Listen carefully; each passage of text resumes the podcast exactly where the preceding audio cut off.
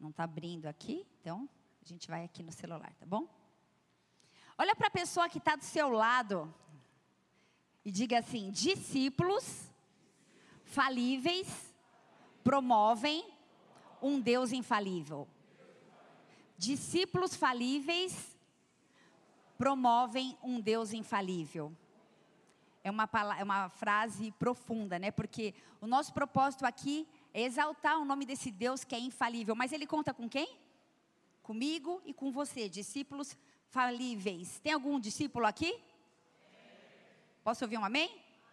Eu gosto bastante dessa ideia de ser chamada de discípula. E eu queria que você prestasse atenção no que realmente representa essa fala. Sou um discípulo. O dicionário fala assim, ó: discípulo é quem recebe disciplina ou instrução de outra pessoa. Discípulo também pode ser um aluno. Discípulo é a pessoa que adota uma doutrina, uma filosofia ou um ideal. Discípulo é aquele que dá continuidade ao trabalho de outra pessoa. Somos discípulos, amém? Somos todos discípulos. E somos uma multidão de discípulos falíveis, falhos, uma multidão. Eu estava vendo uma pesquisa, apesar que o Datafolha não está muito confiável, mas eu estava vendo no Datafolha, pouco mais de 85% da população brasileira se declara cristã. 166 milhões de pessoas se declaram católicas ou evangélicas, ou seja, cristãos. Os dois principais grupos né, mais importantes aqui no Brasil, mais é, consolidados, são os católicos e os evangélicos. Em outro instituto de, de pesquisa, Pew Research Center, o Brasil figura na lista dos maiores países cristãos do planeta, com aproximadamente 175 milhões de seguidores de Jesus, atrás apenas dos Estados Unidos, com 246 milhões, e à frente do México, que é o terceiro colocado, com 107 milhões. Agora, quando eu falo somos uma multidão de discípulos, aí vocês concordam comigo, amém? Somos uma multidão de discípulos. Somos essa multidão que eu falei que é volúvel, que é falível, que é limitada. Uma multidão que segue Jesus e ora declara Jesus como rei e senhor da sua própria vida e declara hosana nas alturas e ora diz com uma voz forte crucifica-o. O mesmo público teve essas duas falas. Nós somos aquela multidão influenciável que, quando não nos submetemos à vontade de Deus, escolhemos servir a qualquer outro Senhor. Na verdade, dependendo da situação, a gente brada aquilo que é conveniente. Somos discípulos, seguidores do Mestre Jesus.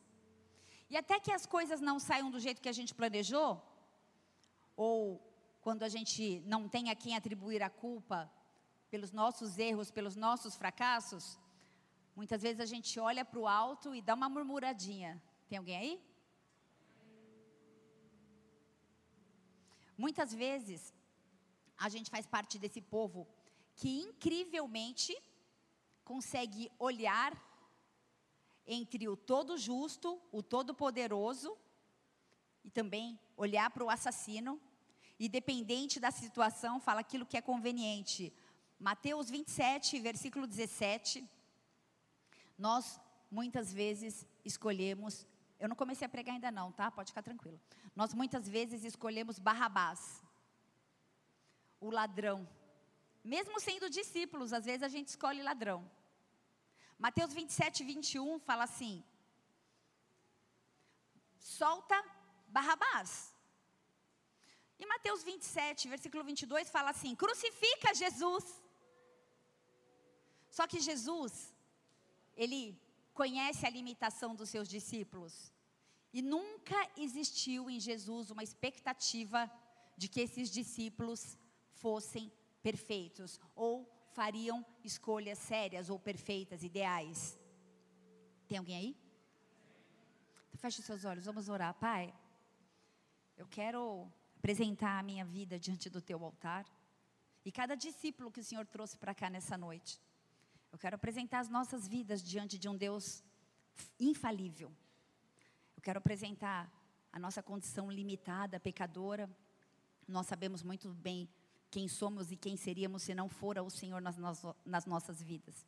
E nós clamamos nessa noite, fala aos nossos corações, Pai. Ministra-nos. Queremos um alimento sólido, queremos uma palavra que venha do trono. Por isso, que eu possa diminuir, o Senhor cresça nesse lugar.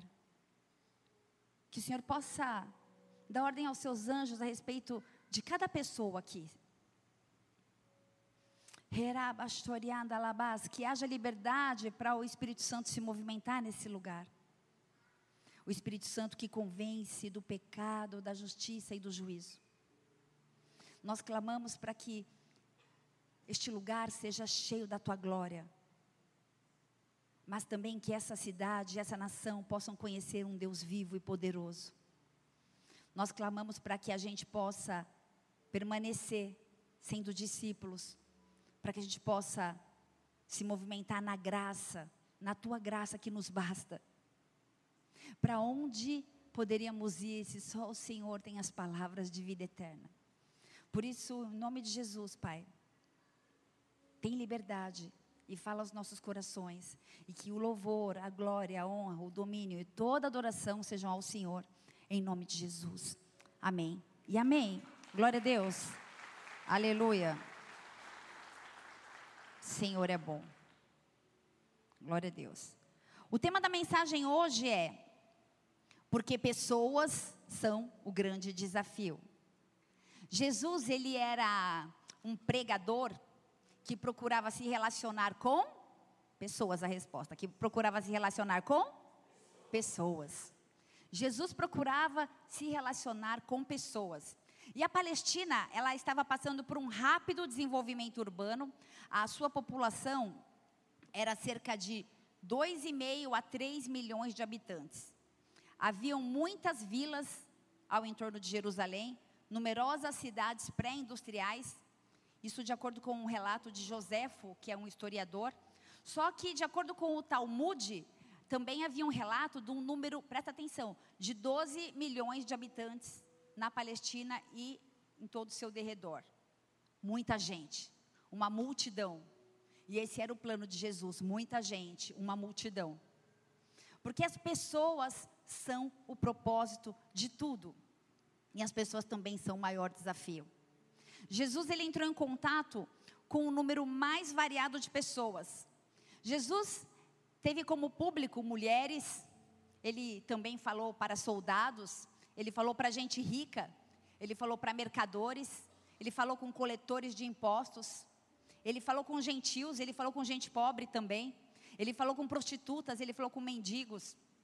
Jesus teve contato com muitos líderes religiosos, ele se direcionou aos escribas, ele se direcionou aos fariseus, que eram extremamente apegados à, à Torá, mas eram hipócritas e ostentavam uma fé. Jesus falou com sacerdotes, Jesus falou com saduceus, que eram os mais ricos e que se opunham teologicamente aos fariseus.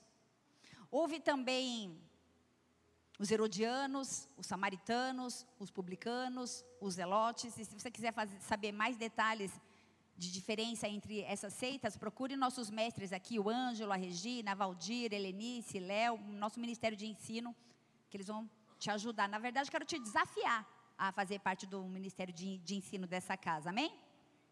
Jesus, posso ouvir um amém? Amém? Porque para ser discípulo tem que estudar. Vocês falam que são discípulo, não quer estudar e não tem discípulo. Posso ouvir um amém? Aê. Jesus ele tinha um grande desafio. Porque tinha muita gente para ser alcançada. Tinha muita gente para ele se relacionar. E Jesus começa então um trabalho de formiguinha. Jesus escolheu doze. Mateus 10, versículo 1. Tem líder de célula aqui? Deixa eu falar uma coisa: não importa o número da população da, da sua cidade, nem quantos membros tem na sua célula, continue. Quem é líder de célula? Levanta a mão aí, que vocês ficaram meio tímidos. Os outros não decidiram ainda. Glória a Deus. Não importa quantas pessoas tem na sua célula, no seu bairro. Tem missionário aqui? Não importa a população da cidade para onde você foi enviado para começar o trabalho. Importa é que Jesus escolheu você. Eu vou repetir. Importa que Jesus escolheu você e a sua família. E isso já é muita gente. Porque Jesus escolheu doze, Mateus 10, versículo 1. E chamando os seus doze discípulos, deu-lhes poder sobre demônios e espíritos imundos, para os expulsarem e para curarem toda enfermidade e todo mal. Tudo começou com 12. Helene, na sua família só você era cristã. Parece que a gente combinou o testemunho e a gente pode ver hoje o poder de um discípulo que se submete à palavra dele e que vai viver, a, que vive a palavra, eu e minha casa serviremos ao Senhor. Eu profetizo isso sobre a sua vida, sobre a sua família. Eu e minha casa, eu e toda a minha casa serviremos ao Senhor. Se você tem fé, dá um glória a Deus aí. Aleluia. Glória a Deus. Tudo começou com doze. Então Jesus escolheu os doze e antes de enviá-los para qualquer trabalho que fosse, Jesus os treinou três anos e meio, só andando, três anos na, na verdade, três anos só andando junto, só observando, só aprendendo a ser discípulo. Diga, discípulo. A palavra discípulo, ela vem do grego matetes, e significa seguidor ou aprendiz. Jesus sabiamente, ele escolheu doze discípulos. E ele sabia o que ele estava fazendo quando ele escolheu cada um dos doze, distintos, diferentes, e todos chamados discípulos. Mateus 9, versículo 35 fala assim: E percorria Jesus todas as cidades e aldeias, ensinando nas sinagogas deles, e pregando o evangelho do reino, e curando todas as enfermidades e moléstias entre o povo. E vendo as multidões, teve compaixão delas. Eu vou, vou ler de novo isso. E vendo as multidões, Jesus teve compaixão delas, porque andavam cansadas, desgarradas, como ovelhas que não têm pastor. Versículo 35, Jesus tinha um propósito. Ele ouviu o Pai. Ele sabia exatamente o que precisava fazer, qual era a missão dele. Ele investiu no crescimento de outras pessoas, ele deu responsabilidade para essas pessoas, ele delegou autoridade, ele deu um destino. Quem é discípulo tem um destino, amém? E Jesus precisou, na verdade, resistir a toda tentação de fazer tudo sozinho. Porque ele escolheu correr o risco de falhar, porque ele escolheu pessoas, discípulos falhos. Se ele fizesse tudo sozinho, ele era o El Shaddai, o Todo-Poderoso, mas ele resolveu escolher discípulos falhos. No versículo 33, 36, quando ele olhava as multidões, ele tinha compaixão dessas ovelhinhas desgarradas, errantes como aquelas que não têm pastor. Deixa eu te falar uma coisa. Pode até haver uma multidão, pode até haver muitas pessoas aqui nesse lugar nessa noite, mas Deus te vê. Ele te vê. Ainda que o pastor não saiba seu nome, ainda que os líderes não saibam o seu nome, o Senhor tem o seu nome na palma da mão dele. Deus te vê. O propósito é que Deus veja você porque Ele é o Senhor da seara. Versículo 37, além de ver você, Ele conta com você exatamente como você é. Grande é a seara, mas os trabalhadores são poucos. Versículo 38, nós oramos pelos trabalhadores nessa cidade tão grande, nesse país tão intenso, para a gente poder ser os discípulos cumpridores do ID. Quem está comigo diz glória a Deus. Porque Ele é o Senhor da seara e nós queremos ser os ceifeiros. Amém? Isso é muito importante, isso é primordial para mim e para a sua vida. Mas eu quero te dizer que essa noite o sermão não vai ter um cunho evangelístico, porque eu sei que isso que eu estou falando não é novidade para ninguém aqui. Que tem muita gente lá fora, que estão, os campos estão brancos, os campos brancos, tem muita pessoa morrendo. Apesar dos campos estarem brancos, eu não quero falar sobre três passos para ser um discípulo de Jesus, ou sobre a importância de ser um discípulo de Jesus, ou sobre a importância de você discernir o id. No versículo 36, fala que o povo estava enfermo. Fala que as curas eram necessárias, que muitos estavam desgarrados e perdidos. Mas essa noite eu te digo, ele te vê. Ele vê suas limitações, ele te vê além das suas dores, além das suas mazelas, além da sua condição falível e muitas vezes egocêntrica. Ele te vê e ele te escolheu. João 15, versículo 16. Vocês não me escolheram, mas eu os escolhi. E você não está aqui porque você quer, você está aqui porque o Senhor te escolheu. Vocês não me escolheram, mas eu os escolhi para irem e darem fruto, fruto que permaneça, a fim de que o Pai conceda a vocês o que pedirem em meu nome. 1 Pedro 2, versículo 9, porque vocês são a geração eleita, o sacerdócio real, a nação santa, o povo exclusivo de Deus, para anunciar as grandezas que o chamou das trevas para a sua maravilhosa luz. Essa noite o Senhor vai tirar algumas pessoas das trevas e vamos ser transportados para a maravilhosa luz de Jesus, porque esse é o poder do Todo Poderoso, amém? Deixa eu te falar, sem sombra de dúvida, Jesus te escolheu. Me escolheu também. Às vezes eu falo, Deus, o Senhor vê o que eu não vejo. Mateus 10, versículo 2, diz assim: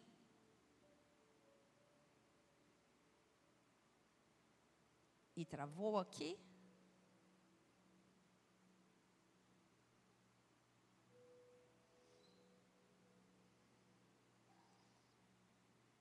Quem, quem, alguém me ajuda aqui, por favor? Deixa eu só abrir aqui no meu celular. Não sei o que está acontecendo aqui com esse computador. E se você é um intercessor, você pode orar, porque quando acontece isso é porque Deus tem coisa grande, né? Mateus 10, 25, do 2 ao 5, diz assim, ó. Ó, travou. Obrigada. Hum, destravou. Acho que era o dedinho de quem estava atrás, né? Digital. Intercessão. Sem sombra de dúvida, ele nos, ele nos escolheu. Mateus 10, 2 a 5 diz assim: ó, Estes são os nomes dos doze apóstolos. Primeiro, Simão, chamado Pedro, e André, seu irmão Tiago, filho de Zebedeu, e João, seu irmão Filipe, e Bartolomeu, Tomé, e Mateus, presta atenção, ele fala dois, vírgula. O publicano Tiago, filho de Alfeu, e Tadeu. Simão, o Zelote, e Judas Iscariotes, que o traiu. Jesus enviou os doze com as seguintes instruções: Não se dirijam aos gentios, nem entrem em cidade alguma dos samaritanos. Logo de, de cara, eu vejo ele entrega, é, apresentando para a gente os discípulos de dois em dois. Ele fala uma dupla, vírgula. Falou outra dupla, vírgula. E em Lucas 6, de 12 a 13, diz que Jesus, antes de escolher os discípulos, ele passou toda uma noite em oração, clamando para saber quem seriam aqueles que seriam escolhidos. Mas uma coisa é fato: Jesus escolheu pessoas diferentes, muito, muito diferente uma das outras. E muitas delas sem um nome relevante. Eram pessoas comuns, pessoas limitadas, como eu e você. Indivíduos sem grande reputação, ou habilidade, ou influência, que seguiram Jesus, na verdade, com devoção, apesar de toda a insegurança e de toda a incerteza que talvez eles estejam, estivessem vivendo. E eu quero falar, na verdade, sobre a diferença de alguns dos apóstolos nessa noite. Pessoas escolhidas para Jesus para conviverem em um mesmo ambiente pessoas diferentes escolhidas por Jesus para conviverem no mesmo ambiente. Qualquer semelhança com o cenário da igreja de hoje não é mera coincidência. Pessoas diferentes vivendo no mesmo ambiente. E o primeiro não está na mesma ordem lá, mas eu quero falar de André. André, ele foi um dos primeiros a seguir a Cristo. André era um homem de decisão, ele era irmão de Pedro, e também era pescador, e ele era um dos discípulos de João Batista, aquele que anunciou a vinda de Cristo.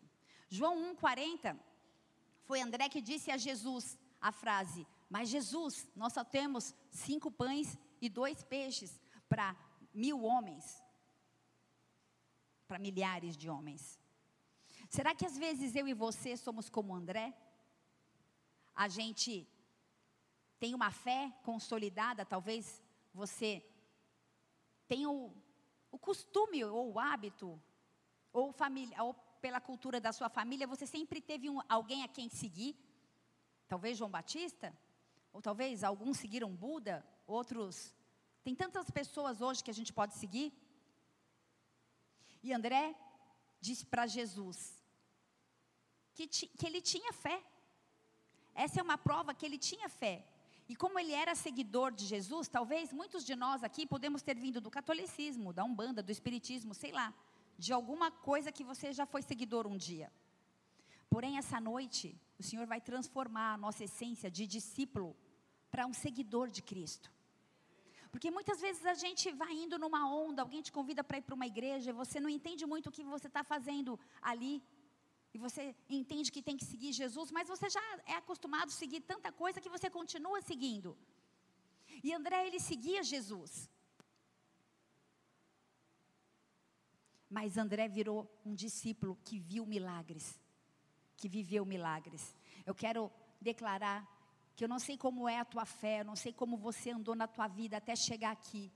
Eu não sei por quantos lugares religiosos você caminhou, quais foram as suas perdas, as suas dores, os seus desamores, as suas respostas. Muitos procuram cartomantes, ciganos, tanta coisa. A gente vive hoje num mundo onde a gente precisa viver a contracultura. E era exatamente isso que André precisava viver cinco pães e dois peixinhos. O Senhor vai fazer dessa noite discípulos de pessoas comuns, de pessoas falíveis. E esse é o cenário para que aconteça um milagre como André. Eu não sei o que você está vivendo, mas eu sei que André precisou viver esse cenário de cinco pães e dois peixinhos. Vou falar de outra pessoa, vou falar de Felipe. Felipe, ele foi aquele que atendeu prontamente o chamado de Jesus. Jesus disse: "Siga-me". E ele pode e no mesmo momento ele disse: "Sim, Senhor". Será que nós estamos dispostos a prontamente seguir Jesus? Felipe tinha o nome de origem grega, por ter dado, pode ter sido dado pelos pais dele em homenagem ao tetrarca daquela região que chamava Felipe. Ou seja, eles já estavam contaminados com, a, com aquela cultura com que viviam. João 1,45, Felipe ele era entusiasmado, porque quando ele apresentou Jesus a, a Natanael, Natanael questionou: pode vir algo bom de Jerusalém? E Felipe disse: vem e vê. Ele queria mostrar, ele estava entusiasmado. E só diz vem e vê quem teve uma experiência com Jesus e quer compartilhar isso com mais gente. Só que durante a, a caminhada, lá em João 14, 8, já há algum tempo caminhando com o nosso Jesus, Felipe foi advertido pelo próprio Jesus em João 1,9. Jesus falou assim: Depois de tanto tempo caminhando comigo, você ainda não me conhece? Será que o Senhor pode, pode olhar para a gente nessa noite e falar: Ei, você está tanto tempo caminhando comigo e ainda não me conhece? Porque a gente só pode conhecer aquele com o qual a gente se relaciona de uma forma íntima. Será que ele diz essa noite: Ei, você está tanto tempo aqui e você ainda não me conhece? Será que eu e você podemos falar: Não, eu sou um discípulo, aquele que segue os ensinamentos. Eu não sou apenas uma pessoa que está aqui sentada. Eu quero ser um discípulo. Vou falar de mais um. Diferente. João 20, 25. Tomé, também chamado Dídimo. Duvidoso, ansioso, totalmente. Disseram-lhe então os outros discípulos: Vimos o Senhor, mas ele respondeu: Se eu não vir nas suas mãos o sinal dos cravos e ali não puser o dedo, de modo algum acreditarei. Esse era Tomé. E em João 11, 14, quando Jesus ele foi visitar Lázaro, e Lázaro já estava morto, Tomé foi aquele que disse: Vamos lá e morreremos com ele. Andando com Jesus, Jesus anunciando que ia ressuscitar Lázaro, que ia fazer um milagre, e ele ali no meio, totalmente melancólico, dodói, não estava entendendo nada. Coloca para mim, João 20, 25, é isso? Eu marquei errado. João 11, 14. Aí. Então ele disse claramente: Lázaro morreu, pa passa mais um. 15.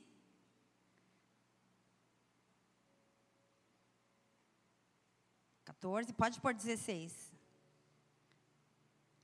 Vamos também para lá para morrer com ele. Jesus estava indo fazer um milagre, eles estavam todos com Jesus. Ele, vamos, a gente vai morrer totalmente aleatório no meio do mover, no meio do rolê. Vocês estão aí? Totalmente melancólico. O discípulo que duvidava.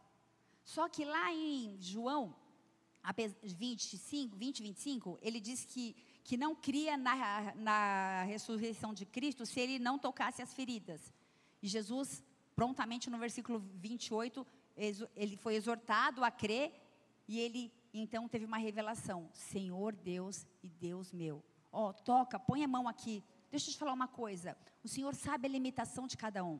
Alguns podem estar aqui cheios de incredulidade. Mas se você falar, me toca, toca aqui, Deus, eu preciso ver. Senhor, eu não consigo entender esse ambiente atmosférico, eu não consigo viver isso. Deixa eu te falar uma coisa: o Senhor te escolheu mesmo assim, Ele te vê, Ele te vê mesmo assim, Ele te ama mesmo assim, e apesar da incredulidade, Ele te separa, Ele te escolhe, e você vai viver milagres. Se você quiser e falar, eu quero, eu creio, em nome de Jesus, amém?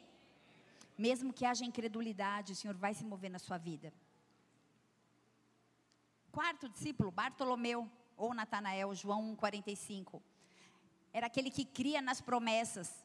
Por mais que as promessas demorassem a acontecer, ele cria nas promessas. Filipe encontrou Natanael e disse: Achamos aquele de quem Moisés escreveu na lei. Ou seja, ele está falando que ele achou o Messias, que Jesus, Moisés profetizou lá atrás. A quem se referiram os profetas? Jesus, o Nazareno, o filho de José. Ele conhecia a palavra, ele era um estudioso tinha uma promessa sobre a vida dele.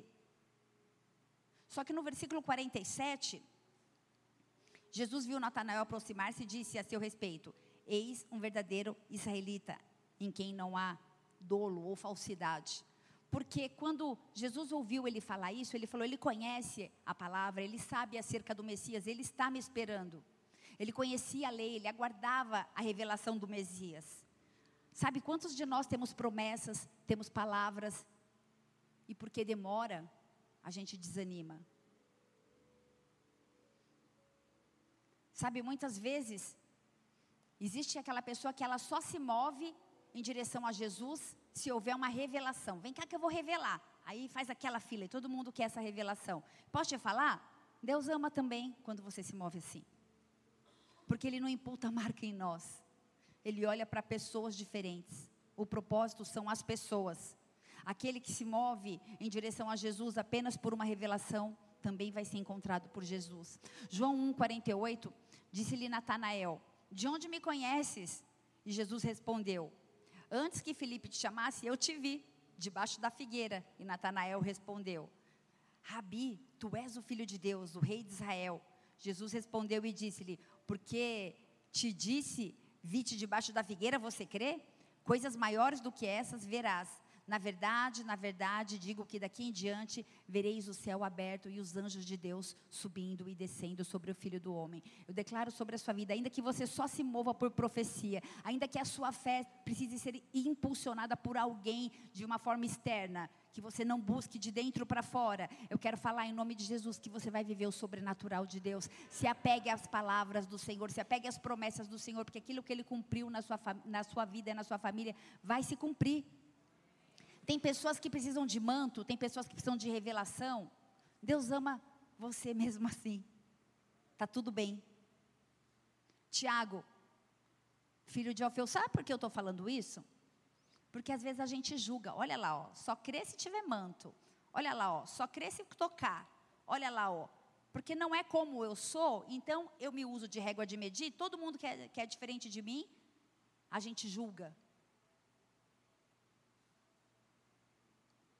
Tiago, o quinto, Tiago, filho de Alfeu, Marcos 15, 40. Às vezes chamado de Tiago menor ou Tiago pequeno, ele era o mais jovem seguidor.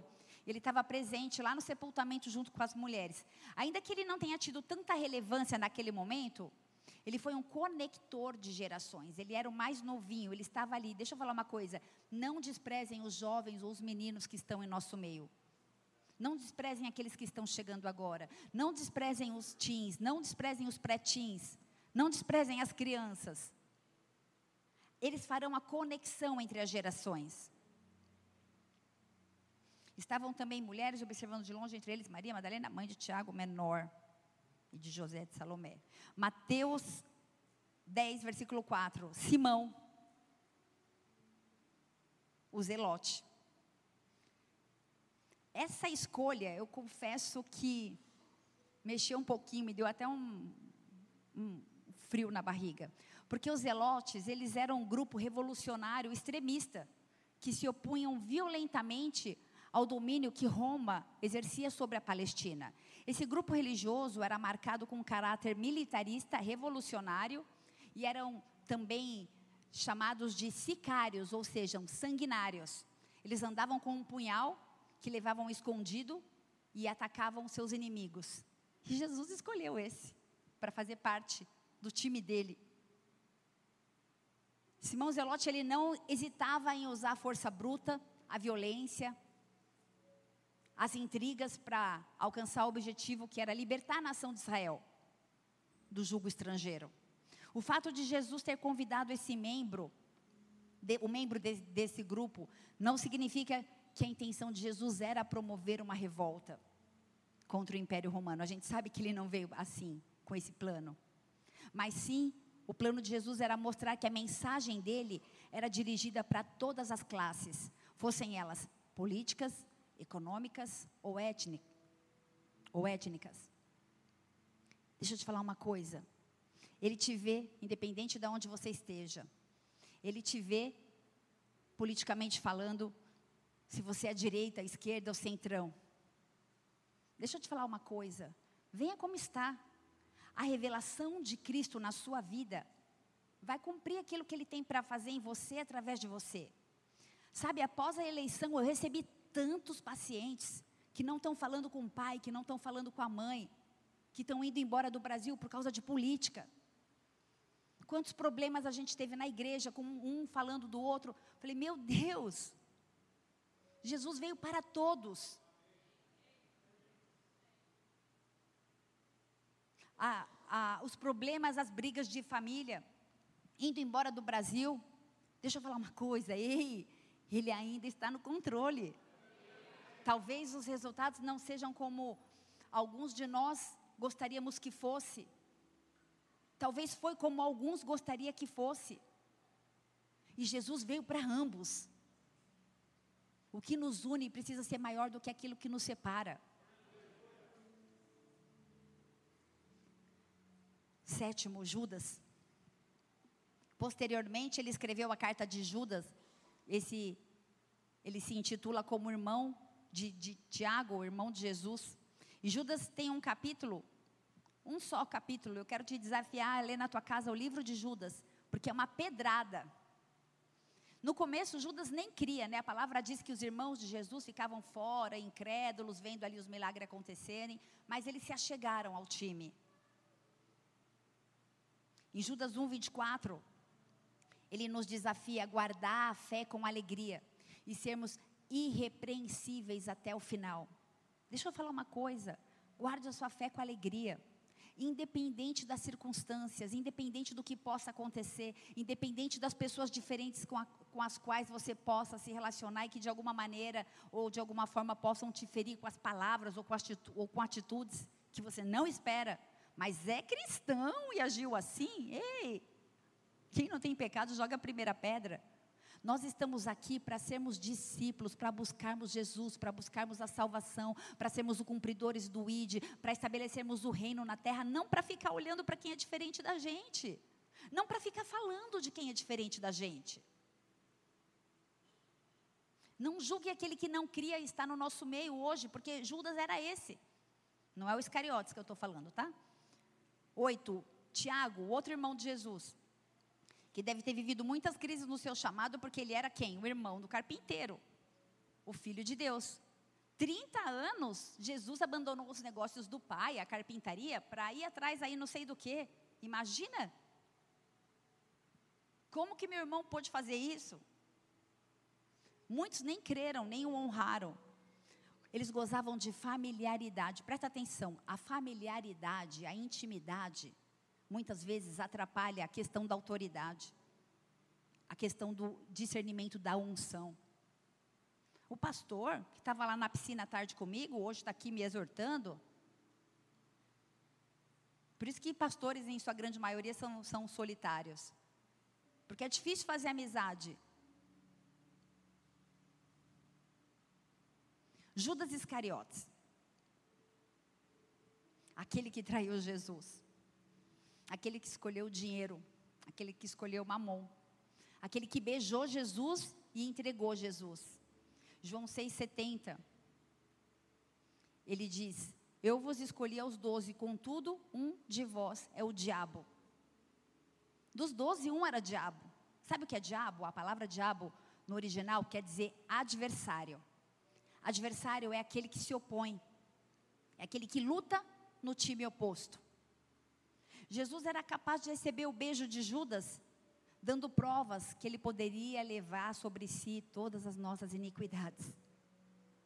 Ele levou sobre si todas as nossas iniquidades. Quantas vezes nós, como Judas, traímos Jesus? Quantas vezes as nossas escolhas desonraram o nome de Jesus? E posso falar uma coisa? Ele ainda nos ama. Ele está disposto a nos perdoar. Mateus 9:9. Mateus.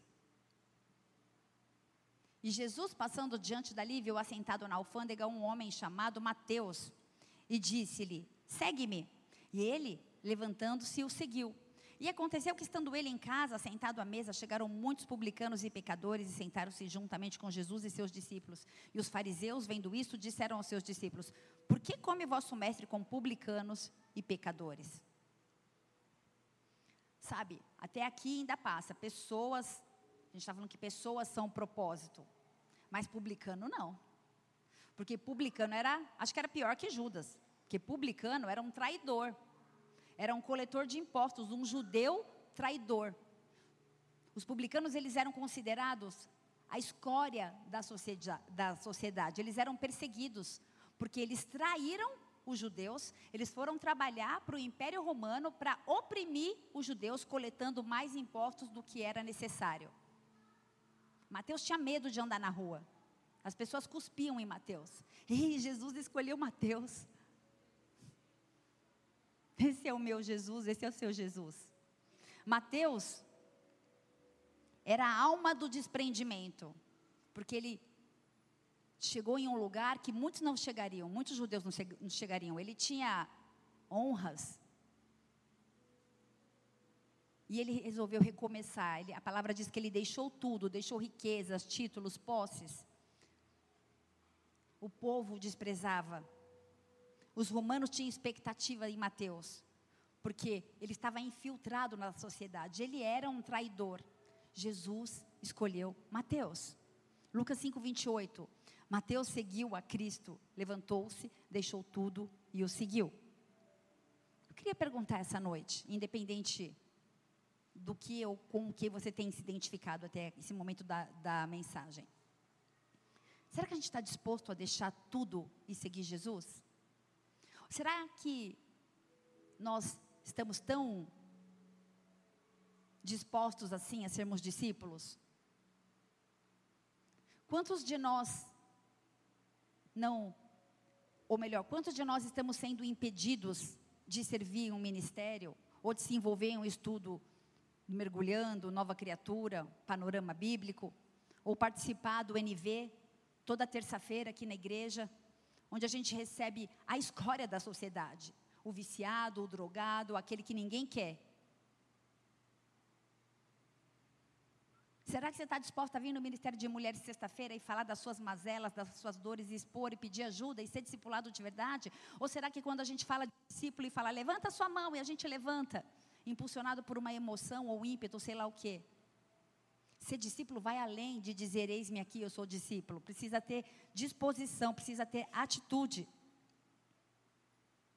Eu sei que Mateus seguiu Jesus. 11. João. João, irmão de Tiago. João, companheiro de pesca do seu irmão. João, com um perfil muito comunicador, tinha um comportamento sensível e João tinha bom relacionamento com todo mundo. João acompanhou Jesus em todos os seus momentos. João era um, uma pessoa confiável. João ele, recebeu, ele recebeu a incumbência mais tarde de cuidar de Maria, mãe de Jesus. E João 21, versículo 7, fala que João foi considerado o discípulo amado pelo Mestre. Aquele discípulo a quem Jesus amava disse a Pedro: Sabe o que me chama a atenção? Que quem diz isso é o próprio João. Jesus me amava mais do que os outros. Que eu entendo, Jesus amava todo mundo igual. Amava todos, inclusive eu e você. Em algum momento a gente começa a se achar tão bom e achar que a gente é especial para Jesus. Somos especiais, mas mais especial do que a outra pessoa. Vocês estão comigo? Nós não somos mais especial que a outra pessoa que é diferente de nós. Tudo bem. Jesus tinha os três mais chegados, a gente sabe que João estava entre eles, mas Jesus amava a todos. Talvez a condição do temperamento de João precisava trazer para ele que Jesus me amava mais. Afinal de contas, eu vou ter a revelação do Apocalipse. Afinal de contas, eu vou cuidar da mãe de Jesus. Será que João não manipulava através dos sentimentos dele porque ele precisava da aceitação e do reconhecimento do grupo? Será que às vezes a gente fica tão suscetíveis às nossas emoções e conflitos e a gente acaba interpretando mal algumas questões e a gente fica com raiva do grupo? Eu só sei de uma coisa: Pessoas são diferentes de pessoas. Eu poderia, nessa noite, falar de temperamentos, eu poderia falar da questão cultural, eu poderia falar a forma que nós somos educados pelos nossos pais e a influência disso na formação do nosso caráter e da nossa vida. Poderia falar da questão social da família, o quanto influencia na estrutura psíquica de uma pessoa. Mas eu só sei te falar uma coisa: pessoas são diferentes de pessoas. A gente não tem o direito de se comparar a outra pessoa e exigir que ela entenda a mesma coisa que eu entendo. Tem alguém aí?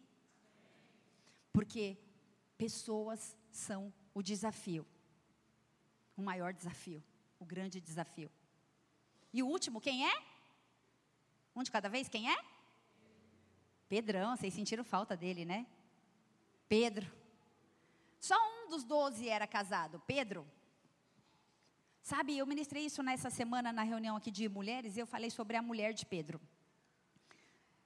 Jesus, isso não está na Bíblia, tá? Mas a palavra diz que, que Jesus voltou, foi até a casa de Pedro para curar a sogra de Pedro. Ou seja, quando Pedro aceitou o chamado e foi embora, ele deixou a sua esposa e a, sua, e a sogra doente em casa. Mas Jesus, cheio de tanta compaixão, ele voltou lá e curou aquela mulher, aquela senhora. E a palavra diz que ela prontamente já começou a servir. Aquela mulher, a mulher de Pedro, uma mulher que não tinha nome na Bíblia, que ninguém sabe do, dela, ela também fez parte do, do chamado de Pedro. Porque ela impulsionou. Se ela falasse assim, não vai, não vai, não vai. Pedro, minha mãe está doente. Onde você vai achar? Que, que Jesus é esse? Que você vai embora? O que, que você está achando? Não, ela vai. Não importa, minha mãe está doente, vai. Não importa. Ei, esposas, incentivem o sacerdócio do marido. Ai, não vai na igreja porque tem comida para fazer, porque tem, quem tem cuidar do filho, porque tem, deixa seu marido ser cheio e derramar sobre a sua vida. Deixa o sacerdote exercer o papel de sacerdote. Talvez se a mulher de Pedro não fosse tão desprendida, a gente não ia conhecer Pedro. Abaixa só um pouquinho. Jesus, ou melhor, Pedro era pescador, ele não foi educado religiosamente, ele não frequentou sinagoga, ele possuía um sotaque galileu bem forte. Em Atos 4, versículo 13, ele foi considerado uma pessoa ignorante e sem estudos. Ele era dedicado, ele buscava. Acho que vai demorar mais um pouco. Pode ficar aí, fica aí. Glória a Deus. Ele era dedicado, ele buscava exercitar a fé, porém Pedro era um pouco volúvel, instável, inconstante. Mateus 14, 29, presta atenção. Ele anda sobre as águas. Tem noção que eu estou te falando? Ei, Pedro andou sobre as águas. Eu que queria. Esses dias eu falei, Pablo, vou andar em cima da capa da piscina para tentar ter a sensação de Pedro. Ele falou, vai lá para você ver. Meu, ele andou sobre as águas. Só que no versículo 30 falou que ele teve medo e afundou. E no versículo 31, Jesus chamou Pedro de homem de pequena fé. Quando Jesus falava por parábola, Mateus 15, 15, Pedro era o primeiro que gritava: explica-nos, Jesus, não estou entendendo nada. Estava no meio, mas não entendia nada. Pedro fazia muitas perguntas, João 13, 36 a 38. João 13, 36 a 38. Travou aí? Perguntou-lhe Simão Pedro: Senhor, para onde vais? Respondeu Jesus: Para onde eu vou, não pode me seguir agora. Mais tarde, porém, me seguirás. Até o 38. Replicou Pedro: Senhor, por que não posso te seguir agora? Por ti darei minha própria vida. Disse Jesus: Dará a vida por mim? Em verdade, em verdade, eu te digo que jamais o galo cantará antes que me negue três vezes. No versículo 24, de João 13, João estava ali querendo saber quem que vai ser o traidor. Sabe aquela pessoa que quer estar por dentro de todos os assuntos? Quem vai ser o traidor? Me conta, Jesus. Tipo, não é da sua conta. Ele mesmo acabou traindo Jesus. Parece muitas vezes a gente tentando adivinhar quem pecou, quem vai pecar, quem está de escala, quem não está, por que, que fulano não está mais, por que, que fulano saiu, por que, que fulano entrou. Pedro foi um homem que questionou o perdão. Ele disputava com João por ciúmes. Pedro disse que estava disposto a morrer por Jesus, que jamais o negaria. E quando Jesus pediu para Pedro orar, lá no Getsemane, falando que o espírito estava pronto, mas que a carne era fraca, ele precisava de intercessão daquele que era um dos três mais chegados. Sabe o que Pedro fez? Dormiu. Pedro, em sua impulsividade, cortou a orelha do Malcolm, sacerdote. Tem alguém impulsivo aí? Que às vezes a gente é impulsivo, impulsivo, impossível também, né? Às vezes a gente é tão impulsivo que a gente faz umas besteiras. Fala, meu Deus, se eu pudesse voltar atrás, eu nunca tinha falado isso. Meu Deus, se eu tivesse pensado, eu nunca tinha feito isso. Quantas, de quantos de nós, quantas vezes? E Jesus ainda assim nos ama e nos escolhe. Pedro foi aquele que chorou amargamente por causa da sua própria atitude. Pedro, no pátio da casa de Caifás, ele entrou em colapso. Não porque ele estava diante de um tribunal, mas porque uma jovem empregada disse: Ei, eu te vi com Jesus. Ele bugou, surtou.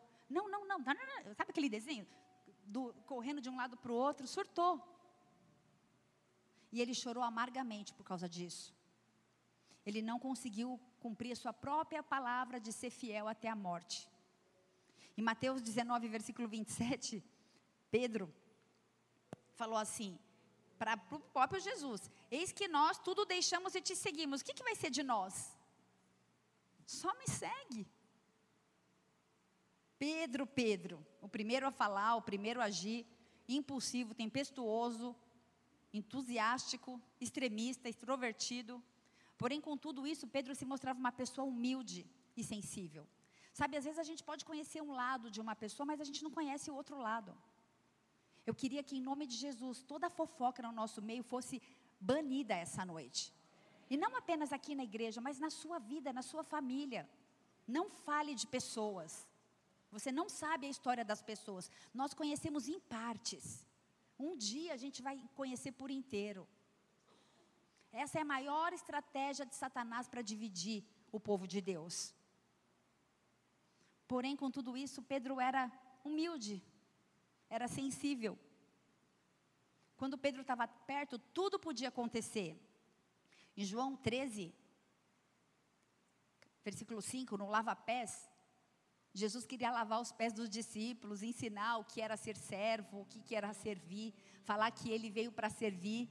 Pedro falou: Não, não, meu pé não, meu pé não vai lavar, não.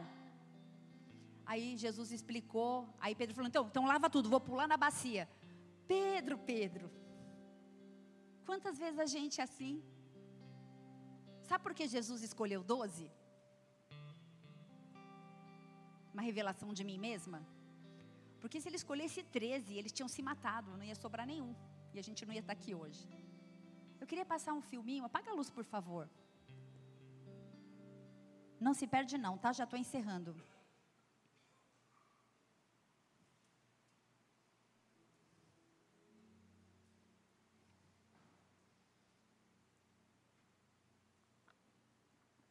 O Senhor está aqui, amém?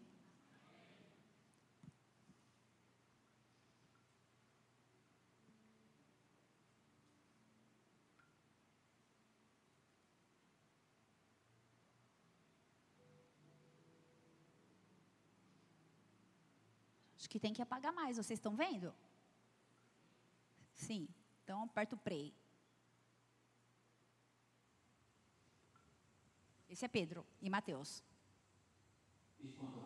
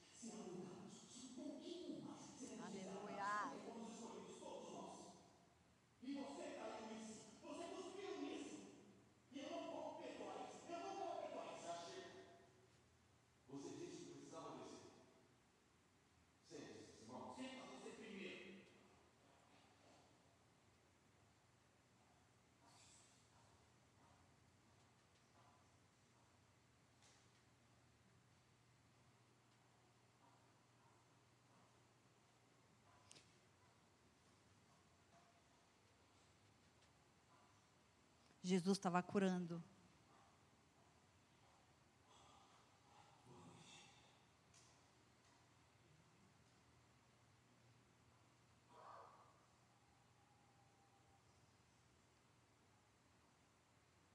Até aí tá bom. Jesus estava curando os leprosos, cuidando dos enfermos. Jesus ainda está no meio de nós, trabalhando. E a gente está perdido em tanta besteira. Jesus está no meio de nós, curando, sarando, restaurando, remindo, remindo, servindo. Ele diz: vocês estão todos juntos. Se a gente aguentar só mais um pouquinho, o grande dia vai chegar. Existe uma promessa sobre as nossas vidas. Eu queria te desafiar a lançar do meio da, da sua vida toda confusão, toda discussão, toda mazela, todo julgamento para outrem que você nem sabe quem é. Você nem conhece a história daquela pessoa. Quando a gente se unir, quando nós estivermos unidos, a, a palavra de Deus diz que a unidade promove a bênção. A unidade promove a bênção. Deus tem coisas grandes para fazer no nosso meio. Ele quer curar, Ele quer sarar. Ele está trabalhando. Ele ainda está trabalhando.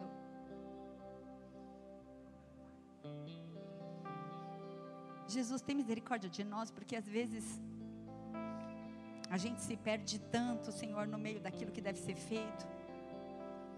Somos uma multidão de cristãos, tem misericórdia de nós, Pai. Que não conseguimos exercer influência na igreja, no bairro, na sociedade, nem na nossa própria família.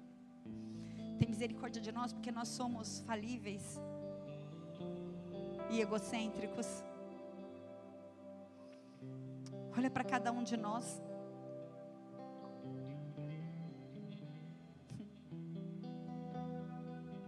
Sabe? Pessoas são o grande desafio. Sabe por que Jesus veio para a terra? Por pessoas. Sabe por que Jesus foi para a cruz? Por pessoas. A gente não pode se isolar. A gente não pode viver sozinho. A gente não pode gostar mais dos nossos animais de estimação do que das pessoas. Deus criou o homem e disse assim: é muito bom. Nós somos a imagem e semelhança de um Deus vivo. É preciso que a gente. E é preciso amar. Jesus, em João 17, 21, ele orou por todos nós. A fim de que todos sejam um, como és tu, Pai, em mim e eu em ti. Também sejam eles em nós, para que o mundo creia que tu me enviaste. Para que todos sejam um. É momento de andarmos juntos, é momento de orarmos juntos, é momento de comunhão, é momento de crescimento é momento de expansão do reino, é momento de santificar-se, é momento de se arrepender. Mas deixa eu te falar uma coisa: é momento de amar, é momento de amar. Nos ensina a amar, Senhor, porque o Senhor amou o mundo de tal maneira que deu o seu Filho único, unigênito, para que todo aquele que nele crê não pereça, mas tenha a vida eterna. O motivo de estarmos aqui é o amor, é o amor por Ele e o amor pelos outros. Toda a lei se resume em amar ao Senhor de todo o coração, de toda a alma, de todo o entendimento. E eu não estou enxergando mais nada. E amar o próximo como a si mesmo. O Evangelho se resume em amor. Não alguns, mas amar a todos. Cada um com as suas qualidades, mas com seus defeitos também. Ele nos amou primeiro. E Ele quer que a gente ame também. E os discípulos, eles não sabiam o que eles representavam. Mateus 26, versículo 53. Eles valiam mais que 12 legião de anjos ao lado de Jesus. E Jesus foi morto e crucificado. Jesus se foi temporariamente, porque ele vai voltar, amém? Porque ele vai voltar, porque ele vai voltar. Jesus queria que os discípulos pudessem alimentar multidões quando ele fosse embora. Jesus queria que os discípulos como na multiplicação dos pães e dos peixes, pudessem servir aqueles que são menos favorecidos. Jesus queria mostrar que, mesmo que esses discípulos fossem falíveis, eles iriam ser usados para glorificar o nome de Deus. Jesus queria oferecer experiências para esses discípulos. Ele quer oferecer experiências hoje para mim e para você. Você está disposto? Quantos de nós estamos dispostos? No Getsemane, doze apóstolos e um dos doze conduziu a turba para matar Jesus. Oito dos discípulos ficaram no átrio. Somente três deles entraram no santo lugar. Mas o Senhor quer que a gente entre no Santíssimo Lugar, porque o véu foi rasgado a gente tem acesso a um lugar muito especial. A gente pode fazer coisas muito maiores do que já foram feitas. A gente pode, o poder que nós temos na unidade, o que Deus pode fazer no meio de nós, através de nós, é tão grandioso e é tão poderoso. Ei, você está aí. Senhor, olha para nós nessa noite, Jesus. Se você puder, feche seus olhos, baixa sua cabeça. Faz algo novo nesse lugar, Senhor, nas nossas vidas. Nós temos livre acesso. Nós podemos entrar na sala do trono. Nós temos um chamado, um propósito. Não deixa a gente olhar demais para a gente, Deus. Não deixa a gente se perder. Não deixa a gente não cumprir aquilo que o Senhor tem para fazer nas nossas vidas. Grande é a seara, o campo, os campos estão brancos. Nós oramos ao Senhor da seara para que Ele envie os trabalhadores. Em nome de Jesus, enche esse lugar. Toca cada um de forma individual. Pessoas são um propósito. Somos tão diferentes uns dos outros, mas nós queremos nos amar. Nós queremos amar mais. Nós queremos perdoar mais. Nós queremos servir mais. Nós queremos cumprir aquilo que o Senhor tem. Nós queremos ser aqueles que vão estabelecer o reino na terra. Oh, nós somos aqueles que vão declarar assim na terra como no céu. Espírito Santo de Deus, vem nesse lugar assim como tem sido, por misericórdia, por graça. Som dos corações de filhos e filhas nessa noite. Olha para cada um de uma forma especial. Deus cumpre aquilo que lhe apraz. Ele te diz nessa noite: Eis aqui o meu filho amado em quem me comprazo. Ele tem prazer em mim, em você. Apesar das nossas limitações, Ele nos escolheu. E eu queria clamar para que nessa noite algo se movesse dentro de você, para que uma chave pudesse ser mudada dentro de você, para que você possa cumprir aquilo que Ele tem para você. Ele te escolheu, Ele te amou primeiro, Ele te amou primeiro, Ele te amou primeiro. Nós vamos encerrar esse culto em adoração. Faça sua oração para Ele. Talvez você precise pedir perdão por ter julgado pessoas, por não ter tido paciência. Tá tudo bem, às vezes a gente erra. Essa é uma noite de conserto. Essa é uma noite de buscar a face dele, de buscar a aprovação dele. Ele te vê. Ele te vê, ele te vê, ele te vê. Talvez seja tempo de você se acertar com a tua família. Ele está no controle. Ele está no controle. Vamos adorar.